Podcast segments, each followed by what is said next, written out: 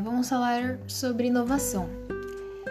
Quando a gente pensa no termo inovação, é, geralmente a gente associa algo totalmente revolucionário, né, genial, mas muita gente pensa que uma ideia inovadora ela nunca seria vista, né? É uma coisa que a gente jamais veria.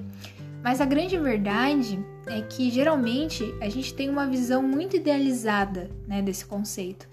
E entendemos que, assim, inovar é, é uma ideia inalcançável, um luxo, uma coisa que nunca iria acontecer, mas é uma forma errada de se pensar, porque uma boa forma é, de conceituar a inovação é diferenciando ela da invenção.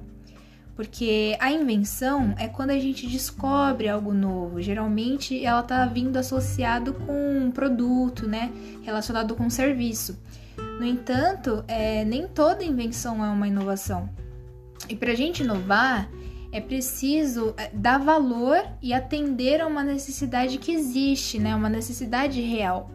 E com isso, a gente não basta só é, usar novidade, a gente tem que aplicar a novidade.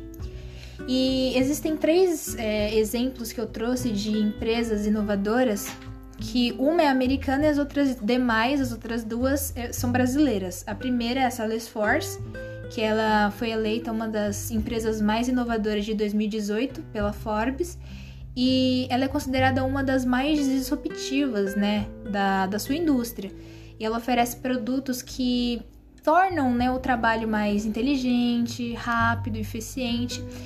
E não é à toa que é uma das mais inovadoras do ano de 2018.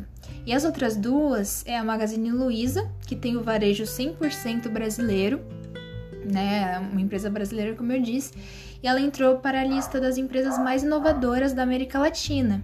Né? E mesmo que ela, ela não seja muito ativa digitalmente né, no, no ramo digital, porque ela nasceu antes dos e-commerces, né?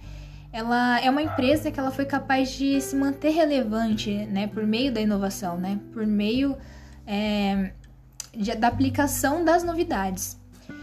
E por último, né, a Cielo, que ela é uma empresa brasileira é, bastante presente, né, é, na inovação, no ramo da inovação, e ela está na lista das 100 mais inovadoras segundo a Forbes, né.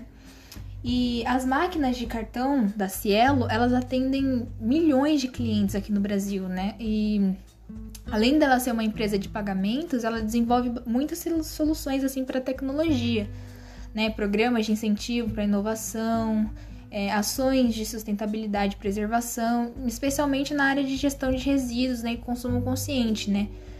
Então, são as três empresas, assim, é, mais inovadoras que eu, que eu né, vi, né, segundo as pesquisas, e que eu achei mais relevante para falar aqui no áudio.